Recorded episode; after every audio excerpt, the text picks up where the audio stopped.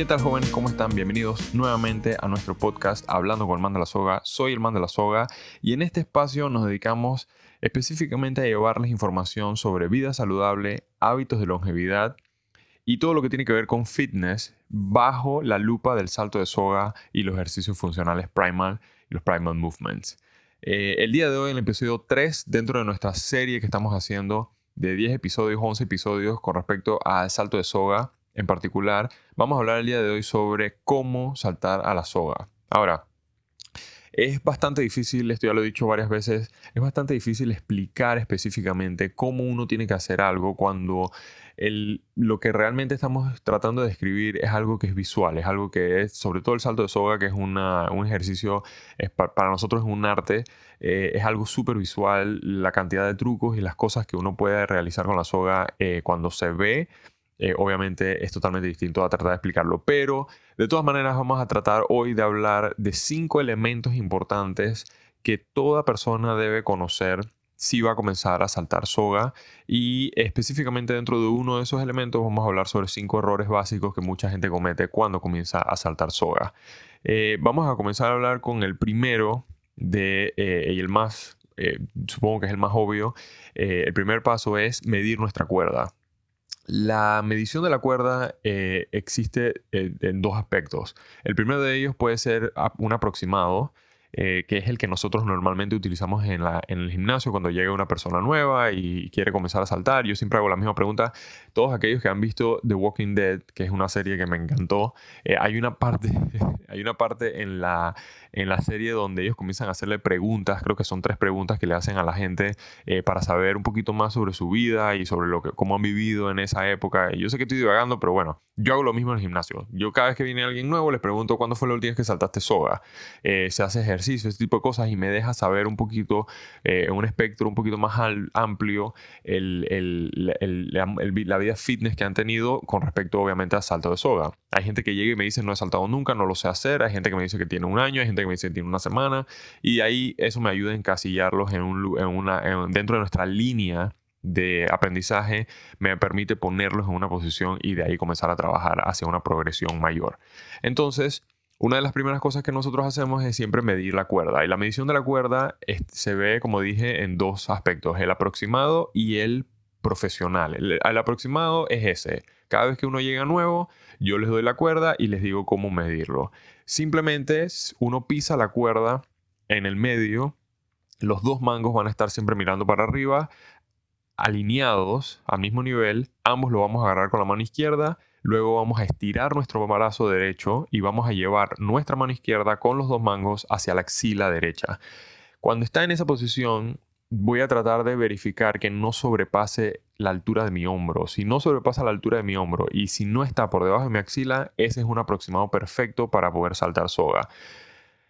La forma profesional es hacer una medición. Nosotros hacemos una medida, eso ya la gente lo ha hecho, eh, las, empresas que se dedican a crear eh, las cuerdas y sacan una cuerda en base obviamente a la altura de cada uno.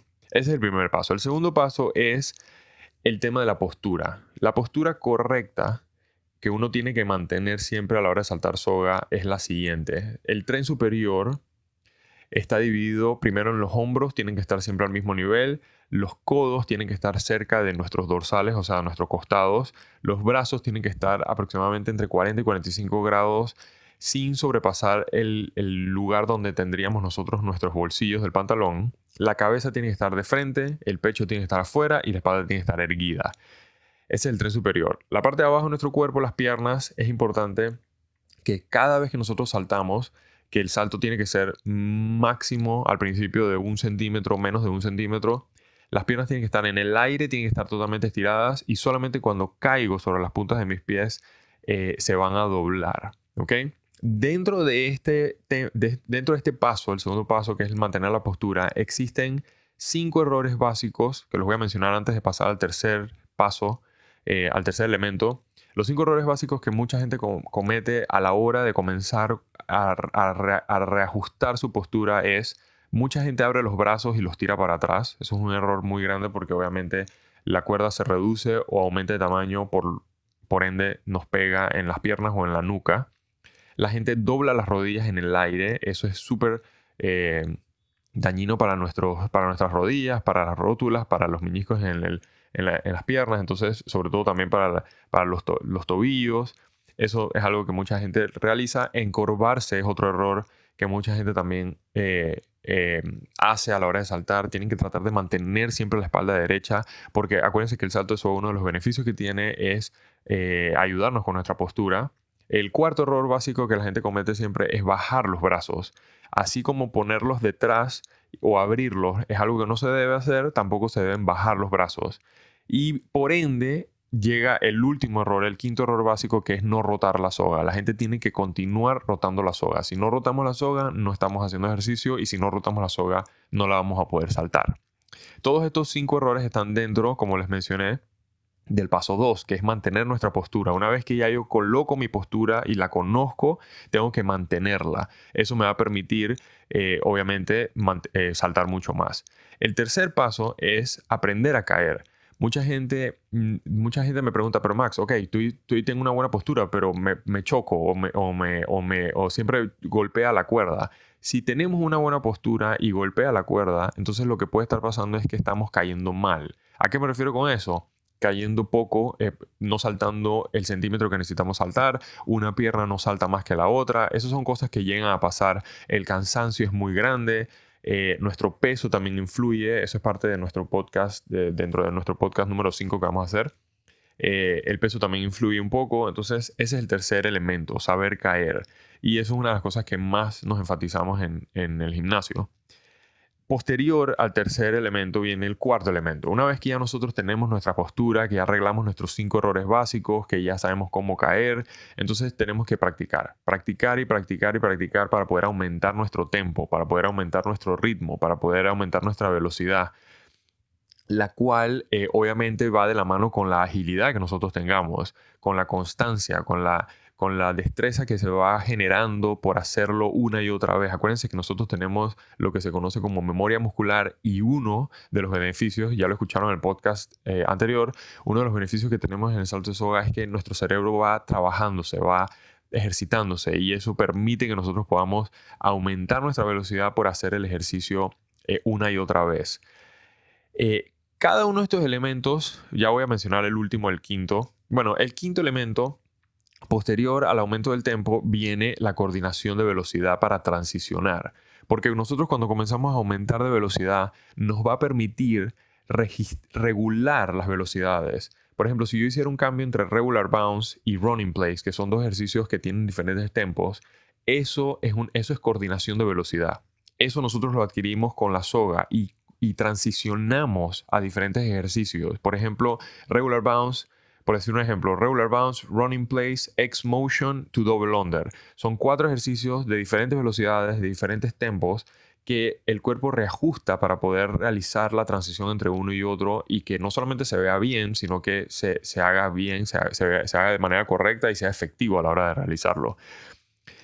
Eso nos va a permitir, esos cinco elementos nos va a permitir saltar soga de manera correcta. Nosotros en el gimnasio fusionamos todo eso con los primal, porque de la misma forma como yo puedo transicionar de un ejercicio a otro ejercicio de soga, yo puedo transicionar de un ejercicio a un ejercicio primal.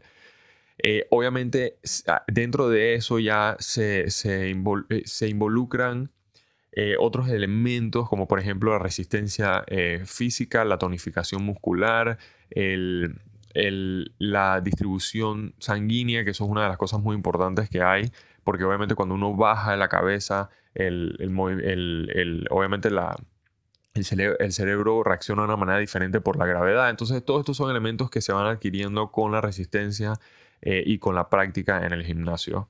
Entonces, bueno, eh, este, esto que acabo de mencionar, todo lo que acabo de mencionar, eh, está, está, está eh, pensado específicamente para que ustedes puedan, a la hora de ir al gimnasio, recordarlo, porque yo siempre lo voy a mencionar, siempre lo voy a ir mencionando, pero lo más importante es que cada vez que yo voy a aprender algo nuevo, cada vez que yo voy a llegar al gimnasio y ya yo terminé de hacer, por ejemplo, mi regular bounce o mi running place o cualquier otro ejercicio que nosotros hagamos de nivel 1, cuando yo voy a transicionar a otro nivel, a otro ejercicio, todos estos elementos entran de nuevo en juego porque hay que volver a aprender todo otra vez. Y por eso es tan poderoso el salto de soga. eh, porque siempre está constantemente demandando eh, de nuestro cerebro y de nuestro aprendizaje.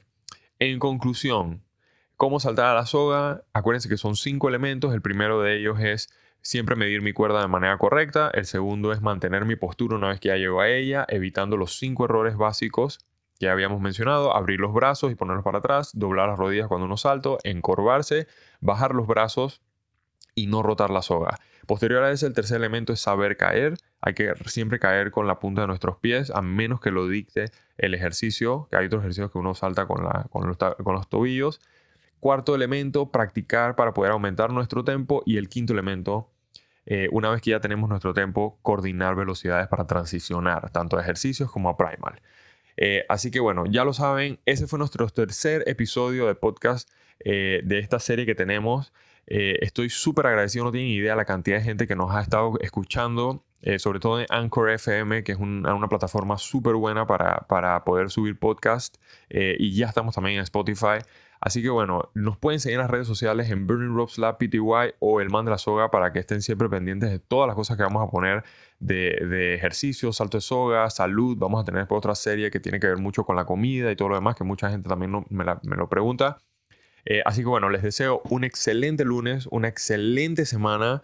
Eh, los queremos mucho. Recuerden, por favor, siempre vivan saltando, vivan Primal.